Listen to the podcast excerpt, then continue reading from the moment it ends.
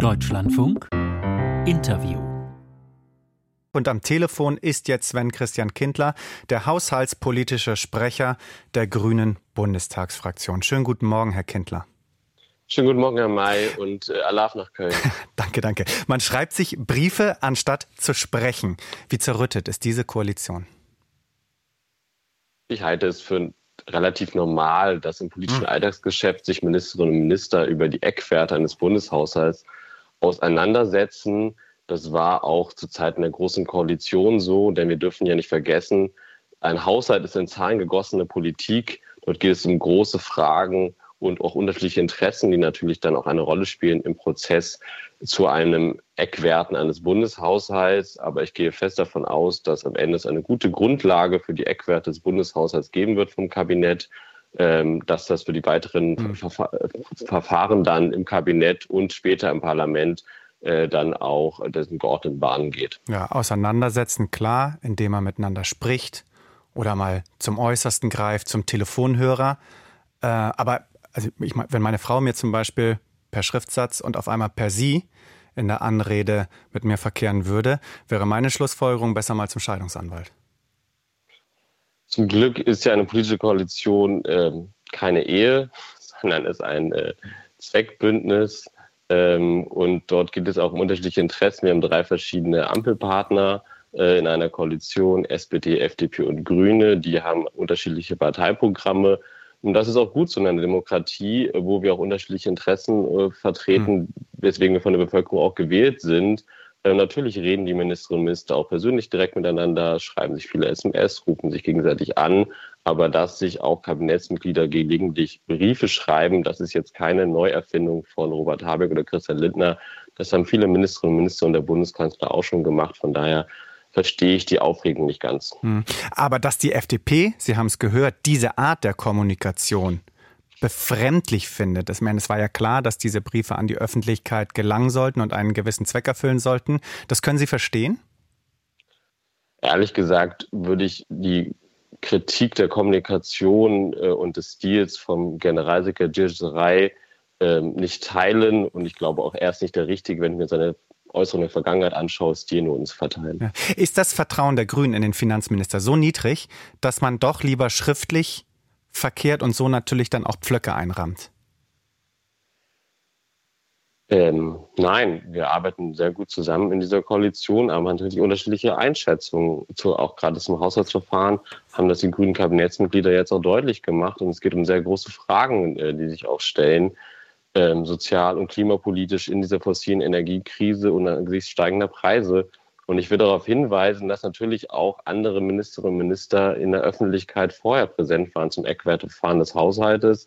Also der Finanzminister hat äh, mehr Geld für den Bildungsetat versprochen Anfang Januar. Der Verteidigungsminister hat öffentlich 10 Milliarden mehr für seinen Etat gefordert. Der Finanzminister hat auch äh, weitreichende Steuersenkungen angekündigt, die auch den Haushalt belasten werden. Also, dass öffentlich über einen Haushalt gesprochen wird, ist keine Seltenheit und ist auch keine Erfindung jetzt der okay. Grünen, sondern das ist einfach normales politisches Geschäft, was man auch einfach akzeptieren sollte, dass es in so einer Mediendemokratie so läuft. Welche Sorgen haben Sie denn bezüglich als Grüne, dass welches Thema jetzt in Anbetracht der knapper werdenden Haushaltslage hinten überfällt? Wir haben zentrale Projekte im Koalitionsvertrag vereinbart. Ähm, und natürlich äh, muss das Kabinett sich darüber verständigen, wie diese zentralen Projekte des Koalitionsvertrags auch erfüllt werden. Ich nenne mal die Kindergrundsicherung. Das ist ein zentrales Projekt von SPD, FDP und Grünen, äh, wie wir Kinderarmut bekämpfen, gerade einkommensschwachen Familien helfen und dafür sorgen, dass äh, insbesondere unsere Kleinsten auch in Würde äh, aufwachsen können äh, und nicht äh, in einer sozial gespaltenen Gesellschaft mit wenig Chancen. Die Kindergrundsicherung ist eines der wichtigsten Projekte im Koalitionsvertrag und dafür sollte die Finanzierung im Kabinett sichergestellt werden. Zweitens geht es auch darum, dass wir gerade in dieser großen internationalen Krisen äh, ausreichend humanitäre Hilfe, Diplomatie, Entwicklungszusammenarbeit, zivile Krisenprävention sicherstellen. Das ist auch wichtig neben einer gut ausgestatteten Bundeswehr, dass wir dafür sorgen, dass wir die großen Krisen äh, nicht vergessen, gerade die Hungerkrise, die große Krise der humanitären Hilfe äh, weltweit, wenn wir uns an das Erdbeben in Syrien und in der Türkei denken, das so schrecklich war, haben wir viele andere Katastrophen weltweit, Überschwemmungen, ja. ähm, Dürren, wo Menschen auch Hilfe brauchen. Auch das muss im Haushalt abgesichert sein. Wo Sie die gut ausgestattete Bundeswehr ansprechen, Boris Pistorius fordert schon 10 Milliarden Euro mehr für die Bundeswehr zusätzlich äh, zum Sondervermögen, um eben auch das 2-Prozent-Ziel wirklich dauerhaft einzuhalten. Gehen die Grünen im Angesicht der Zeitenwende damit?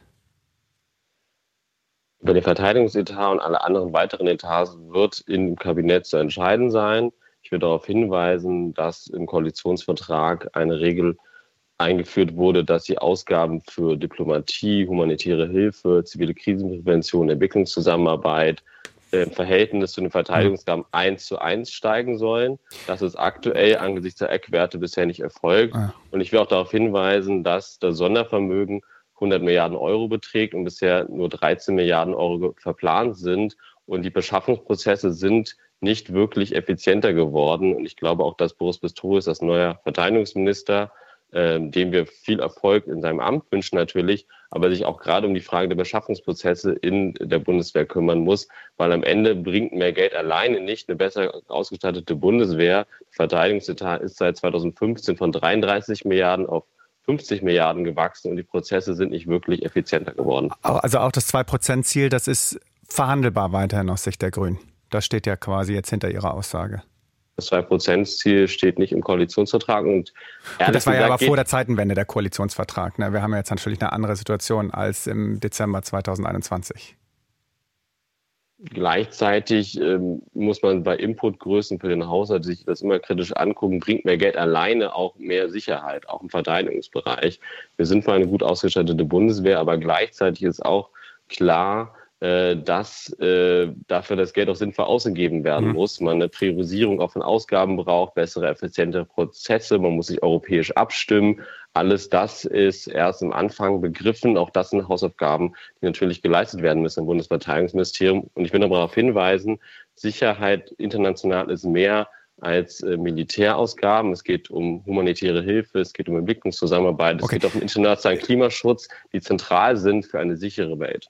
Ist angekommen, wir haben nicht mehr so viel Zeit. Eine Frage möchte ich Ihnen trotzdem noch stellen. Einige bringen ja ins Spiel den Fonds zur Abfederung der Energiekrise. Im Scholz spricht Doppelwumms anzuzapfen, weil die 200 Milliarden möglicherweise doch nur in Angesetzen gebraucht werden. Können Sie dem was abgewinnen? Klar ist, wir haben eine große fossile Energiekrise und die müssen wir langfristig äh, auch überwinden. Aber ich halte es aktuell jetzt für zu früh zu sagen, wie viel von den 200 hm. Milliarden Euro wirklich abfließen. Ähm, Und später? Die, Tenden die, Tendenz ist klar, das muss man dann abwarten. Am Ende können sich Preise auch wieder verändern. Wir haben noch einen Winter 2023, 2024 vor uns. Und ich würde es jetzt verfrüht halten, in diesen unsicheren Zeiten jetzt schon Prognosen abzugeben. Das halte ich nicht für seriös. Okay, wir haben noch 15 Sekunden. Wenn was übrig ist in einem Jahr, zurück an den Steuerzahler mit dem Geld oder zur Finanzierung anderer Posten im Haushalt? Ehrlich gesagt, das letzte Jahr war so verrückt und hat so viele Krisen gezeigt und war so hm. unsicher. Ich würde unsicher gerne jetzt Prognosen abgeben, was in einem Jahr passiert. Sven Christian Kindler von Bündnis 90 Die Grünen. Herr Kindler, danke für das Gespräch. Dankeschön.